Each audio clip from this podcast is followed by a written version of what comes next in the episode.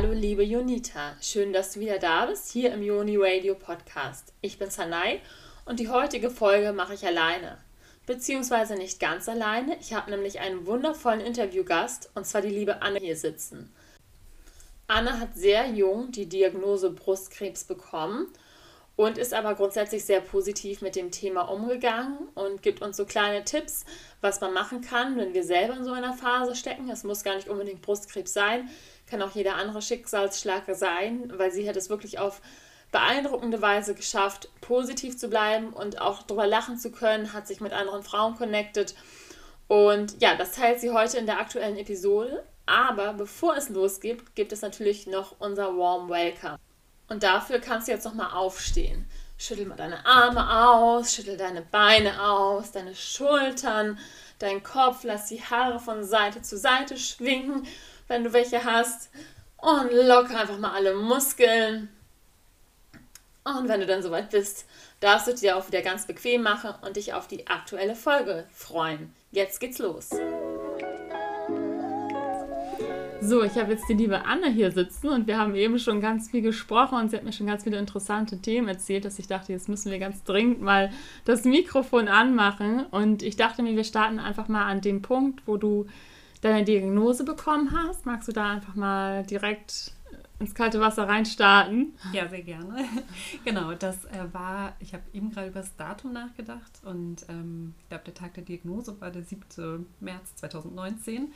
Mm, und äh, gemerkt habe ich das aber so sechs Wochen vorher. Ich habe es einfach selber gemerkt, mhm. weil ich äh, tatsächlich so Schmerzen oberhalb der ähm, rechten Brust hatte und da reflexartig bei der Arbeit hingefasst habe und ja. dachte, hm, das fühlt sich irgendwie nicht richtig an. Und ähm, ich wollte gerne mit einer Freundin nach Budapest zwei Tage später, weshalb ich noch gestresster war, herauszufinden, was das ist. Und äh, genau, hatte meine Gynäkologin dann zu mir gesagt, dass das auf jeden Fall, die hat einen Ultraschall gemacht, dass das auf jeden Fall ein Tumor ist, dass man aber nicht sagen kann, ob der gut oder bösartig ist und dass eigentlich vieles dafür spricht, dass der ähm, gutartig ist. Und mir wurde auch sehr gesagt, ähm, dass ich ja mit meinen jungen Jahren, nämlich 31, ähm, mhm. und äh, auch ähm, der Tatsache, dass es weh tat, was sehr untypisch ist. Also eigentlich tun Brusttumore nicht weh und das macht sie eben auch so gefährlich, dass ich mir deshalb eigentlich nicht so Sorgen machen soll. Und äh, okay. äh, dann war es relativ schwierig, einen Termin für eine Mammographie zu kriegen und für so eine, ich glaube, das heißt Standsbiopsie, also eine Probenentnahme. Ähm, und hatte erst sechs Wochen später, glaube ich, also Anfang März, dann eben einen Termin im UKE und die haben eine Probe entnommen. Und dann hatte ich eine Woche später das Gespräch, was ähm, ehrlich gesagt schon das Schlimmste ist, was ich wahrscheinlich jemals erlebt habe, äh, weil die Professorin sehr ähm, ja, ich weiß nicht, ob sie unempathisch ist, aber es war schon heftig, was so in 15 Minuten von, ähm, ich habe schlechte Nachrichten und es muss auch eine Chemotherapie gemacht werden. Sie werden ein Dreivierteljahr nicht mehr arbeiten können. Ähm, ihnen werden die Haare ausfallen über, ähm, wollen sie eigentlich Kinder haben, dann müsste man Eizellen entnehmen und äh, das wurde alles so runtergerattert und ähm, da muss ich sagen, war mir eigentlich vor allem einfach total schlecht und ich musste mich da erstmal hinlegen, weil ich so das überhaupt nicht äh, aufnehmen konnte. ja, kann ich mir vorstellen, so viele Informationen, die man erstmal verarbeiten muss. Und auch gerade wenn sie das natürlich so sehr, diese drastisch, drastisch so aufzählt, ist natürlich schon so, dass sich wahrscheinlich erstmal alles so zusammenzieht und man denkt so, oh mein Gott. Genau, das war's, dachte ja. ich. Ja. Und ich muss sagen, im Nachhinein finde ich die total cool. Also, weil sie im weiteren Verlauf, sie ist einfach sehr klar. Also ja. sie redet halt irgendwie nicht drum rum, aber sie ist jetzt auch nicht hoffnungslos. Ja. Ich war mir dann eigentlich lieber, also dass sie sehr klar ist in allem, was sie formuliert. Ja. Und wie ging es dann für dich weiter? Wie bist du dann damit umgegangen? Wie hast, was hast du gemacht? Dann habe ich tatsächlich meine Eltern angerufen, die zum Glück nicht weit weg wohnen vom ja. UKI. Und dann musste ich noch alle möglichen äh, Untersuchungen machen lassen, Mammographie, Blutabnahme und so. Und dann ging das irgendwie recht schnell. Dann wird einmal so ein Port gesetzt in den Arm. Also okay. Ein, ähm, wie so ein, so groß wie, hm, schwer zu sagen, wie so ein kleines Safrandöschen okay. aus Titan ja. ähm, für die Chemotherapie. Ähm, da, weil, ähm, genau, da werden dann die Nadeln immer reingesteckt, mhm. weil das die Venen kaputt machen würde, wenn man das immer in die Vene steckt, sozusagen. Weil einfach, ja, und dann ging es irgendwie am 1. April los mit der ersten Chemotherapie. Okay, und wie war das für dich? Wie ist das abgelaufen? Ähm, ich hatte da gar nicht so Angst vor, weil ich froh war, dass ich was Aktives tun kann, um diesen Tumor loszuwerden. Also ich war eher ähm, sehr gewillt, eben schnell damit anzufangen, weshalb ich mich zum Beispiel auch gegen eine Eizellentnahme entschieden habe, ähm, weil das nochmal dann länger gedauert hätte. Also es wäre ja auch wieder ein Eingriff, das hätte man vorher machen müssen und ich wollte irgendwie einfach schnell mit der Chemotherapie anfangen und mhm. ich weiß auch nicht, ob ich Kinder haben möchte und es ist auch nicht ausgeschlossen, dass ich welche haben kann und so. Das war mir irgendwie alles so ein bisschen zu viel, zu viel Unsicherheit für so nochmal einen Eingriff. Ja, okay. Ähm, genau, und äh, dann ging es los mit der ersten Chemotherapie und die war ehrlich gesagt dann schon, da wurde ich abgeholt zum Glück von einer Freundin und alles war ja sehr neu. Man kriegt so einen langen Zettel, wann man welches Medikament wie nehmen muss und ähm, ja, dann habe ich zwei, war ich zwei Tage krank und dann habe ich wieder gearbeitet. Okay, und die, die, die an, an, sich die Chemotherapie, wie läuft das ab? Wie fühlt sich da, also was, was hm. passiert da? Man sitzt eigentlich viereinhalb Stunden auf einem Stuhl in der Frauentagesklinik, wo eben nur Frauen behandelt werden, die aber nicht alle Brustkrebs erkrankt sind, zum mhm. Teil auch Eierstockkrebs oder beispielsweise mit Metastasen. Ähm, und man sitzt so zu viert in einem Raum. Man kann da auch Fernsehen für sich. Und okay. genau. Ähm, ich hatte immer jemanden dabei, zum Glück, 16 Mal eigentlich. Wurde ich dann nie alleine gelassen, weil ich ganz tolle Freundinnen habe. Ja. Und ähm, genau, dann sitzt man da eigentlich und es läuft so nach und nach das Medikament in einen rein und äh, gibt immer ein Geräusch von sich, wenn es leer ist. Und das Medikament mh, hm, hat bei mir gewechselt nach vier Malen und ist eben auch tumorartabhängig. Also es ist bei anderen auch ein anderes Medikament. Aber das an sich jetzt da zu sitzen, das ist jetzt, äh, das ist jetzt nicht schmerzhaft oder so. Nee, genau, das ist überhaupt nicht schmerzhaft. Das, davon merkt man eigentlich gar nichts. Ja. Also, manche schmecken das. Ich habe das zweimal auch so ein bisschen geschmeckt. Ähm, also schmeckt einfach sehr chemisch. Aber das war jetzt nicht so schlimm.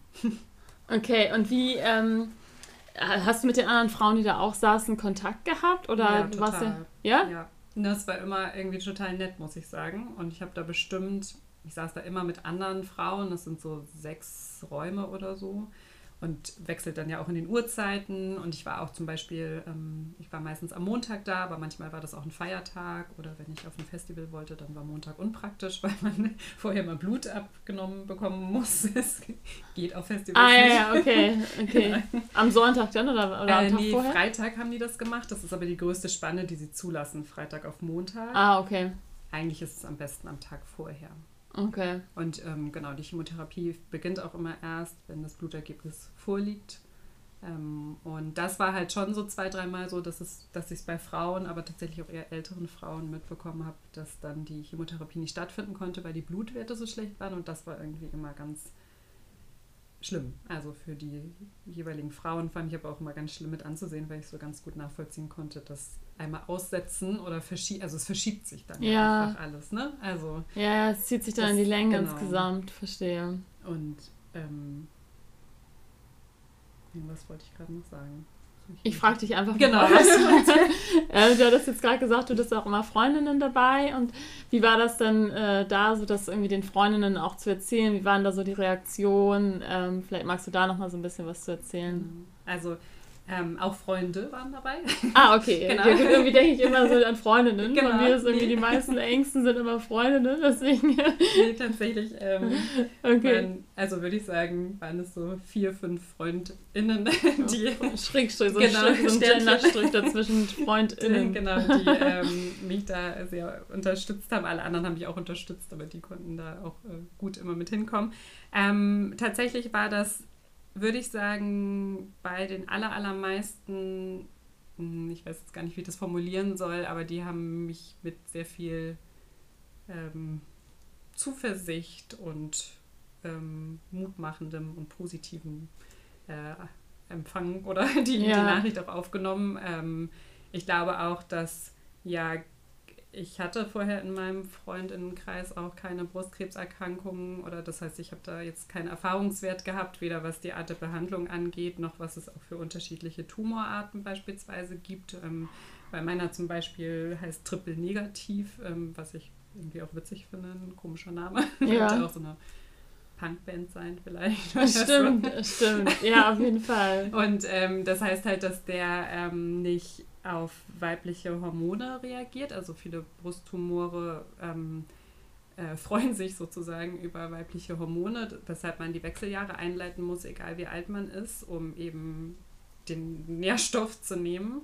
Ah, okay. Ähm, das ist auf der einen Seite gut, weil dann die Behandlungsart nicht so krass sein muss. Okay. Aber es ist auf der anderen Seite auch äh, schlecht, weil man mit 31 nicht in die Wechseljahre ähm, versetzt werden möchte. Ja. Und genau, und deswegen ähm, bei meinem Tumor hat, hätte es sozusagen auch nicht geholfen, aber dafür ist eben dann auch das Medikament ein krasseres. Mm, okay. Ja. Und äh, war das auch so, dass jetzt Freundinnen, dass sie dann selber auch Ängste bekommen haben? Und sie, also man wird ja dann mit dem Thema auf einmal konfrontiert, ja. worüber man sich vielleicht sonst ja einfach nicht so Gedanken macht, wenn das jetzt nicht so vorkommt im Alltag. Und auf einmal ist das jemand, der das dann hat. Und ist ja schon nochmal was ganz anderes, als wenn es jetzt irgendwie mal vielleicht mal nebenbei in der Zeitschrift irgendwie eine Seite sieht. Also den Eindruck hatte ich schon, also ähm, sowohl äh, bei Freundinnen als auch bei Freundinnen von Freundinnen, als aber auch äh, beispielsweise bei so Praxispersonal und oder auch im UKE. Also ich hatte schon das ähm, Gefühl, dass so eine Brustkrebsdiagnose mit 31, wenn es keine genetische Veranlagung gibt, und die gibt es bei mir nicht, zumindest Stand heute, also da ist ja die Forschung auch irgendwie ähm, verändert sich da ja sehr schnell, aber ich musste auch eine humangenetische Untersuchung machen und das ist eine, es gibt sozusagen gar keinen Anhaltspunkt, warum ich an Brustkrebs erkrankt bin. Und da hatte ich schon das Gefühl, dass das auch Frauen in meinem Umfeld Angst gemacht hat, beziehungsweise dazu geführt hat, dass äh, so Vorsorgeuntersuchungen ähm, wahrgenommen wurden. Ja, kann ich verstehen. So verschiebt man ja gerne mal, wenn es einfach nicht so, man damit nicht so äh, aktuell sich beschäftigt, dann äh, ich verschiebe sowas auch gerne mal. Aber es gibt ja auch Techniken, wie man das irgendwie selber abtasten kann. Ne? Ich weiß nicht, ob das auch, bin ich noch nicht so gut, gut mit, aber. Man weiß ja auch nicht, wie das, sich das anfühlt. Also das weiß ich ja auch nur, weil ich das tasten konnte. Also das ja. ist halt wirklich wie, ähm, wie so Stein von der Konsistenz. Also, oder wie Knochen im Prinzip. Also es fühlt sich eigentlich so an, wie wenn man aus Schlüsselbein fasst. Nur dass es halt bei mir auch so weit oberhalb war, wo man das dann auch gut tasten konnte, mm. ähm, weil da einfach darunter auch nur Knochen ist sozusagen. Ich habe tatsächlich neulich im anderen Podcast gehört, also auch, dass es tatsächlich, das fasse ich mir an die Brust, irgendwie macht man automatisch, wenn man darüber redet, ähm, dass es auch so Einsaugungen sein können, also dass die Haut so ein bisschen nach innen geht, dass es wo verschiedene ähm, verschiedene Ausprägungen auch gibt oder verschiedene Arten, wie, wie sich das eben ausdrückt. Ähm, aber ja, ich bin da tatsächlich auch nicht so geschult drin, wie man das jetzt tastet. Das sollte eigentlich, ähm, wäre es schön, wenn man da so ein bisschen näher das noch gezeigt wird, wenn man es einfach näher dran ist, ne? dass man das einfach selber auch merkt. Also ich, ich wüsste jetzt nicht, also tatsächlich merkt man ja manchmal so ein Stellen, denkt so, ah, okay, ist das jetzt? Und dann ist so, denkt man so, oh mein Gott, aber dann im Endeffekt ist dann doch gar nichts so. Dann überlegt man, ob es synchron ist und dann ist man beruhigt. Ja, ja, ja. Was sich auf der anderen Seite auch komisch anfühlt. Ja, oder auch so kleine Sachen. Es ist ja dann manchmal einfach, keine Ahnung, hormonell bedingt, äh, kann ja auch mal irgendwie dann, ne, im Laufe des Zyklus verändert sich die ja. Brust ja durchaus. Und manchmal ist es auch so, okay, komisch, wieso spannt jetzt auf einmal meine Brüste? Das ist aber jetzt komisch. Ja. Ähm, das kann er ja auch verunsichern, wenn das dann einfach manchmal vielleicht nicht so zusammenpasst. Aber im Endeffekt ähm, muss es ja auch nicht immer was sein. Ähm, jetzt habe ich gerade meinen Faden verloren. Was wollte ich denn eigentlich fragen? Ich wollte noch was ergänzen. okay, ja, super. Du hattest gefragt, äh, wie das mit den anderen Patientinnen war und äh, ob man ins Gespräch kommt. Das kann ah, kann man auf jeden Fall. Also ich muss schon sagen, dass ich in dem ganzen, also in den vier Monaten, viereinhalb Monaten Chemotherapie die jüngste war ähm, immer. Ähm, aber das so insgesamt war ich total überrascht, wie tough alle Frauen sind. Also das ist so, dass man Frauen angemerkt hat, dass es natürlich auch eine totale Belastung ist und Angst macht, ähm, war sehr, sehr selten. Und es war sehr viel Humor und vor allem in Bezug auf schief sitzende Perücken oder andere Probleme, die man so hat. Ja, manchmal hat man das ja so, dass Freunde einfach sehr negativ sind und man sich dann gegenseitig schaukelt, aufschaukeln kann, auch wem geht es jetzt am schlechtesten, mhm. dass das so eine Konkurrenz quasi ist. Aber wenn man sich da einfach gegenseitig unterstützt, es hat einfach so viel Wert und kann einem so eine Power geben. Und genau, wenn man dann, wenn ähm, Frauen zum ersten Mal da waren beispielsweise, dann war das auch oft wie so eine Art Austauschrunde, was, was man jetzt so erwarten kann, wenn man nach Hause geht, wie es einem dann wohl geht oder Ähm, genau, und auch ganz unterschiedlich eben, ob Frauen auch weitergearbeitet haben oder nicht. Ähm, auch ja. jobabhängig und wie es einem geht und was man braucht. Ja, total spannend. Ja, du hast weitergearbeitet, hast du mir eben schon ja, erzählt. Ja, das hat mir, glaube ich, total geholfen. Oder nicht glaube ich, es hat mir sehr geholfen. Ja. Also sehr wohl, weil ich ein sehr tolles Kollegium habe und ähm, auch, weil das ja mich auch abgelenkt hat. Also ähm, dadurch, dass ich die mein Team jeden Tag gesehen habe, bis auf am Tag der Chemotherapie, an dem ich natürlich krankgeschrieben war, ähm, hat, mich, hat mir auch geholfen, mich mal mit anderen Themen zu beschäftigen. Und dann war der Fokus irgendwie nicht immer so auf dieser Erkrankung. Ich glaube sowieso, dass es für Menschen, die, egal wie gut oder schlecht sie mich sonst kennen, viel einfacher war, mit mir umzugehen, die ich sehr regelmäßig gesehen habe, als jetzt beispielsweise Freundinnen, die in Berlin wohnen, die ich nicht so oft gesehen habe oder genau, die gar nicht so ein Gefühl dafür hatten. Also da kann ich ja noch so oft sagen, mir geht's gut. Ja. Das wirkt vielleicht auch nicht immer so überzeugend, ähm, wenn man nicht sieht, dass es mir auch gut geht. Ja. Aber Oder schön, dass es dir so gut, gut ging in der Zeit. Ich glaube, das mit dem Job, das gibt einem einfach auch so ein Gefühl von Normalität ne? und gibt, dem, gibt der Krankheit jetzt nicht so viel Raum weil man da so diesen Raum öffnet und einfach da die ganze Zeit mit sich zu Hause ist und einfach nicht so viele andere Gedanken in den Kopf bekommt, sozusagen, dann ähm, ist es ja viel, viel wahrscheinlicher, dass das einfach diese, man in eine Gedankenspirale auch gerät und denkt, oh mein Gott, was wäre dann, wie ist das da? Also ich kann mir vorstellen, dass das sehr, sehr gut tun kann mit dem Job. Genau, du hast auch sehr viel unternommen in der Zeit, hast du mir eben erzählt, dass du Festivals auch noch warst und also dir ging es tatsächlich recht gut. Ja, ich muss sagen, ich hatte so einen Moment am Tag nach der Diagnose. Am Tag der Diagnose war das natürlich alles ganz äh, furchtbar und am Tag danach wollte ich mit einer Freundin tanzen gehen. Das war Weltfrauentag.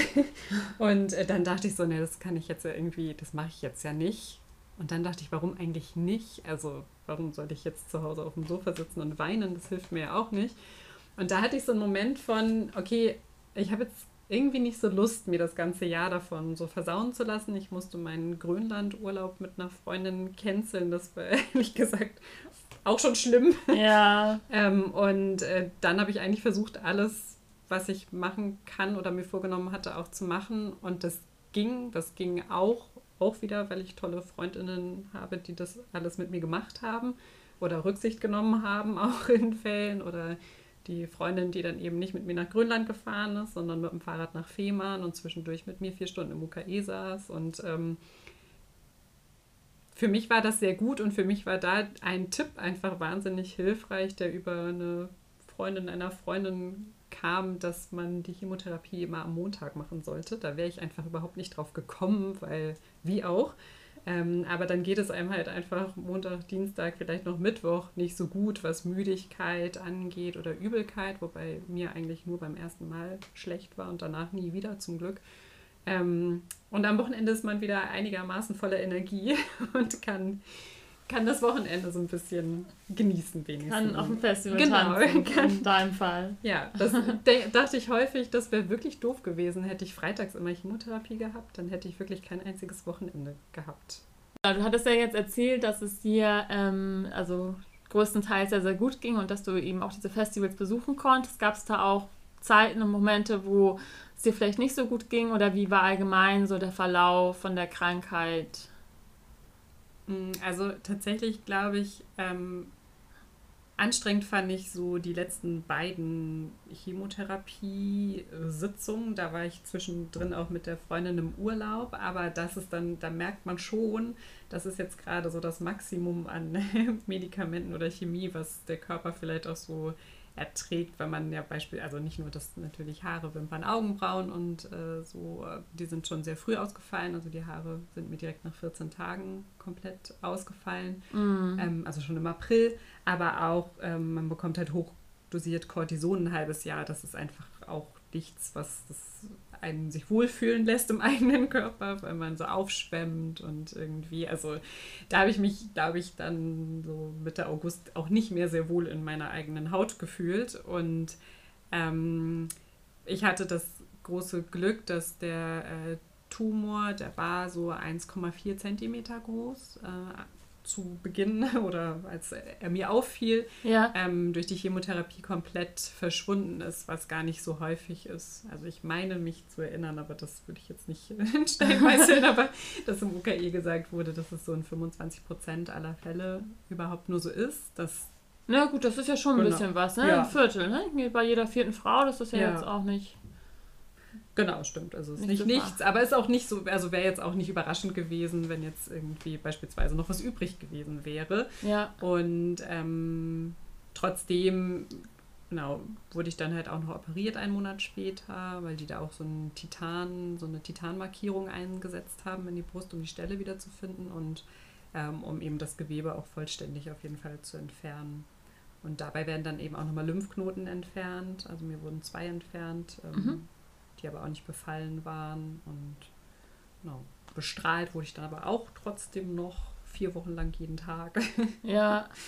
genau. Was hatte das? Hatte das auch noch irgendwelche Auswirkungen? Oder? Mm, ja, das hat tatsächlich Auswirkungen so auf die Haut. Die verfärbt sich so dunkel. Also, oder kann sie zumindest. Auch da, laut Aussage der Radiologin, habe ich irgendwie relativ wenig Nebenwirkungen so gehabt. Ähm, ich, das ist eine irre Sache. Ich wusste nicht, wie eine Bestrahlung vorher abläuft. Man muss halt die Luft anhalten währenddessen. Und zwar auf so einem ganz bestimmten Level. Also überall ist so ein Bildschirm und man sieht ähm, so einen grünen Balken, der muss immer in einem bestimmten Bereich sein, auf den man eingestellt ist. Und das ist total schwierig. Ja. Jeden Tag, egal, wenn man einmal war ich auch erkältet und dann muss man da so die Luft einhalten, muss eigentlich husten oder so. Oh Gott, ja. Das, das fand ich tatsächlich ganz schön herausfordernd. Also, also klar, ging auch irgendwie, aber fragt man sich dann, dass alle, dass bei allen so funktioniert, finde ich schon herausfordernd. Und man hat halt sehr viele Adding-Markierungen auf dem Oberkörper dann einfach vier Wochen lang. Ja. Und so Folie draufkleben und so, aber aber du bist ja jetzt ganz gut aus der Sache raus, rausgekommen, äh, oder, ne, bisher. Ja. Magst du noch mal erzählen, wie das so, so, war, also was da am Ende noch so passiert ist? Mm, also ich glaube, ich glaube, am allermeisten gefreut habe ich mich mit der Chemotherapie vorbei zu sein. Also, weil das auch die bestimmt die einschneidendste Behandlungsart dieser drei Arten ist. Ähm, ja.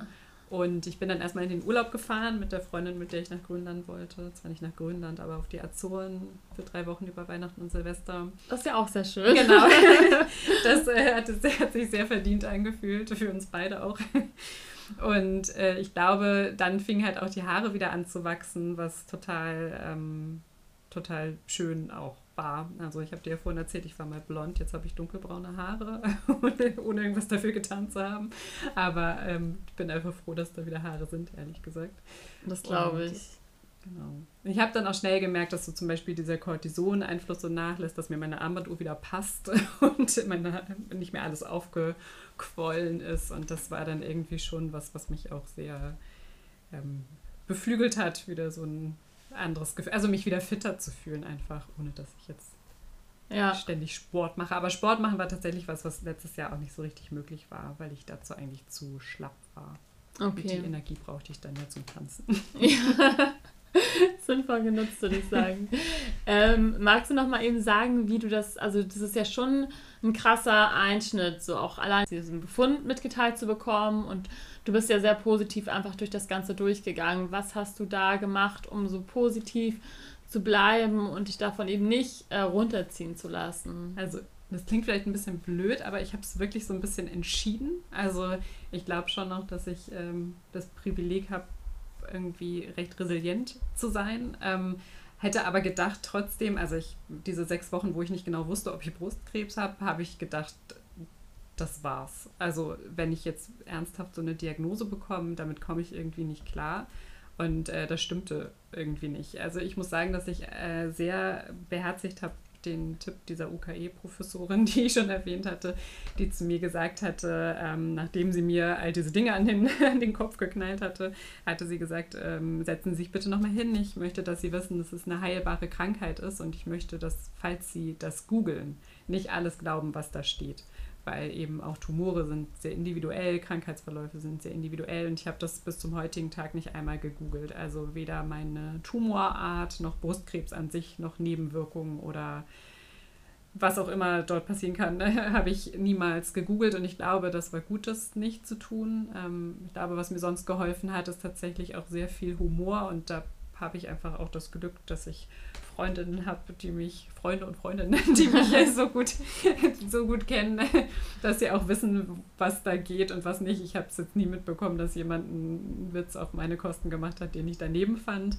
Ja. Und ehrlich gesagt, auch in meinem Kollegium hatten wir einfach schon auch recht viel Spaß mit Anke, meiner Perücke beispielsweise.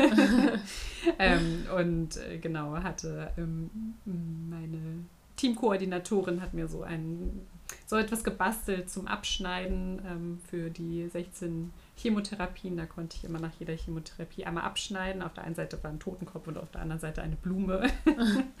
also ich glaube, durch sowas, das hat mir irgendwie sehr geholfen. ansonsten hat mir am allermeisten geholfen, wenn mich Leute genauso behandelt haben wie vorher.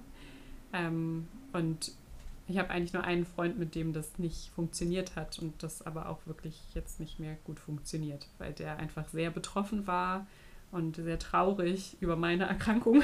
Ja. und äh, das ähm, konnte ich dann auch nicht gut mit aushalten, weil ich eigentlich gerne zuversichtlich sein wollte und irgendwie das Beste aus dem Jahr machen wollte. Und ähm, ich habe das ja auch schon vorhin zu dir gesagt, das ist auch ernst gemeint. Ich fand das dieses Jahr, finde ich, im Vergleich sehr viel schlimmer als das letzte. Ähm, und ich bin sehr viel eingeschränkter dieses Jahr durch äh, die Pandemie und durch andere Dinge als ähm, durch meine Erkrankung im letzten Jahr. Ist ja auch interessant, ne? Ja. Ja, Wahnsinn. Ähm, und hast du irgendwie auch so mindset-technisch jetzt irgendwas, was du anderen Frauen mitgeben würdest, die jetzt vielleicht auch, die erstmal die Angst haben, dass was sein könnte oder vielleicht auch den Befund haben, wie man da einfach so positiv durchgehen kann oder äh, ja, sich einfach nicht so sehr da reinfallen zu lassen? Ja, ich glaube, dass das schon individuell ist, also oder dass es mir irgendwie bewusst, dass meine Strategie oder auch die Dinge, die mir geholfen haben, zum Beispiel auch die Leute zu mir gesagt haben, gesagt, gesagt haben, wo ich im Nachhinein weiß, das war genau richtig, das hätte ich vorher auch nicht so benennen können. Das weiß mm. ich mhm. irgendwie auch erst jetzt. Ähm, und ich glaube, dass das sehr unterschiedlich sein kann. Für mich äh, selber war es, wie wir schon beide gesagt haben, glaube ich, am wichtigsten auch so ein Stück Normalität aufrechtzuerhalten, sei es jetzt durch Wochenendbeschäftigung oder eben aber auch durch das Arbeiten. Und klar, das ist nicht mit jedem Job vereinbar und auch nicht mit jedem Krankheitsverlauf, aber das wäre, glaube ich, so meins und sich ansonsten Leute suchen, die, die irgendwie mit einem Zeit verbringen können, ohne den Fokus so auf die Erkrankung zu legen, glaube ich. Ja, ja, ich glaube auch, dass das auf jeden Fall sehr, sehr wertvoll. Würdest du grundsätzlich sagen, dass also deine, dadurch, dass du der Krankheit nicht so viel Raum gegeben hast, dass das den Verlauf auch positiv beeinflusst hat? Oder was äh, denkst du dazu? Habe ich mir ehrlich gesagt die ganze Zeit immer eingebildet, auf jeden Fall. Ja. ich weiß nicht, ob das stimmt, aber ich glaube schon, dass äh, gerade dieses. Ähm, ich glaube, man kann sich damit sehr viel beschäftigen und dann macht einem das auch noch sehr viel mehr Angst was ich einfach nicht getan habe. Und äh, ich habe so ein dickes Buch äh, im UKE bekommen mit allen Nebenwirkungen, die es so gibt. Und das habe ich einfach direkt weggeworfen, weil ich ähm, irgendwie dachte, ich muss jetzt mir vorher nicht angucken, was ich alles für Nebenwirkungen eventuell kriege im nächsten halben Jahr, weil das werde ich dann schon merken. Und ich meine, so war es auch. Und ich hatte auch Nebenwirkungen. Aber das ist ja auch dann klar. Und ich bin eh jede Woche im UKE. Und wenn da was ist, was mich jetzt irgendwie beunruhigen würde, dann formuliere ich das da und dann kann mir direkt jemand was dazu sagen. Und ich glaube schon, dass man sich ähm, äh, Nebenwirkungen auch so sehr äh, ja, her herbeidenken oder man sich da so sehr reingeben kann und dann hat man viele von denen auch. Und ich will gar nicht sagen, dass es nicht auch Frauen gibt, die viele von diesen Nebenwirkungen haben und ganz ätzende Nebenwirkungen haben, aber ich glaube schon, dass äh, ich für mich war das eine gute Strategie, ähm, mich da nicht vorher so einzulesen und dann immer auf meinen Körper zu hören und zu überlegen, ah, das ist jetzt wahrscheinlich das, ach, das ist wahrscheinlich dieses Gefühl, wenn und ach, das kribbelt jetzt vielleicht in meinen Fingern oder nicht, ähm, sondern das merke ich dann schon. Ja, ist doch sehr, sehr wertvoll, dass du jetzt auch einfach deine Strategie teilst. Für jemand anderen kann natürlich auch was anderes ähm, hilfreicher sein, aber letztendlich geht es gerade um dich und wenn das für dich gut war, vielleicht äh, hilft es dann jemandem, sich da ähm, was abzuschauen.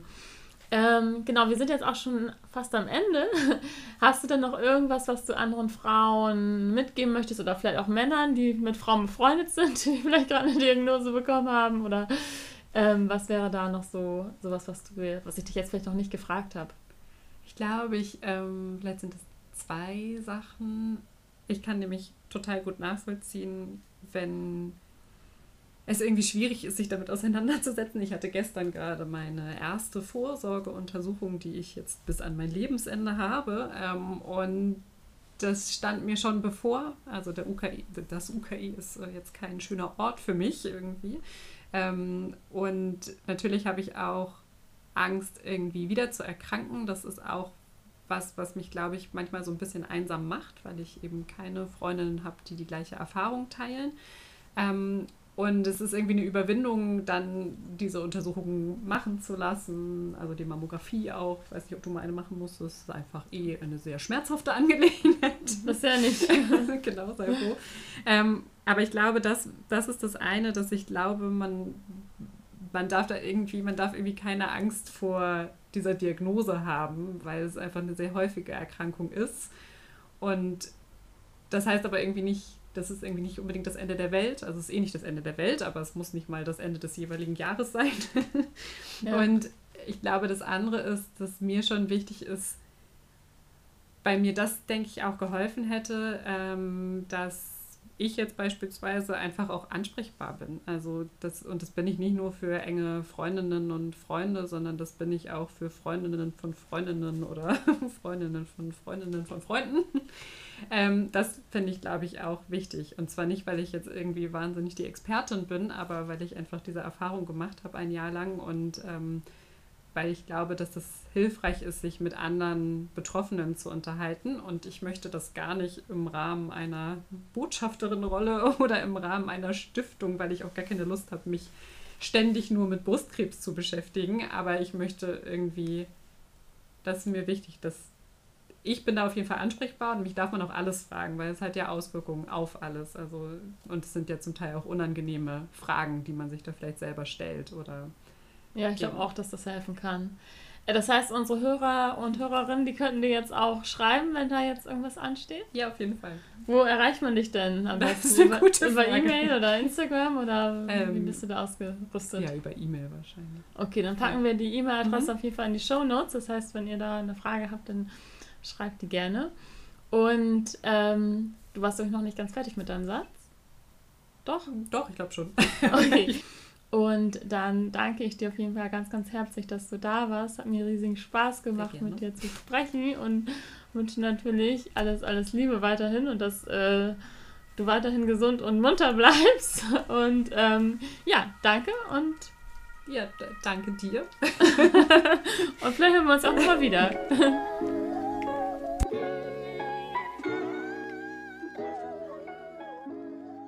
So, liebe Junita, ich hoffe, dir hat die aktuelle Folge genauso gut gefallen wie mir. Ich fand das Thema wahnsinnig spannend und finde das immer wieder beeindruckend, wie Menschen durch schwierige Situationen einfach so positiv durchgehen und kann mir da jedes Mal so eine Scheibe abschneiden und das wirklich auch in meinen eigenen Alltag mitnehmen. Wenn du Fragen zu dem Thema hast, dann schreib entweder direkt an. Wir haben ihre E-Mail-Adresse in die Show Notes gepackt Ansonsten gern auch an uns direkt auf Instagram. Wir freuen uns auch immer wieder über neue Themenvorschläge und Ideen, Anregungen und danke, dass du da bist und ich wünsche dir eine positive Woche, ein positives neues Jahr mit einem so wundervollen Mindset, wie die liebe Anne das hat und freue mich, wenn wir uns in der nächsten Podcast-Folge wiederhören. Ich muss noch mal kurz anfügen, wir freuen uns wahnsinnig über 5-Sterne-Bewertungen auf Apple Podcast. Die helfen uns richtig, richtig doll weiter. Oder teile gerne in deiner Insta-Story, wenn du diesen Podcast hörst. Wir teilen jede Story und freuen uns über Feedback und neue Hörer.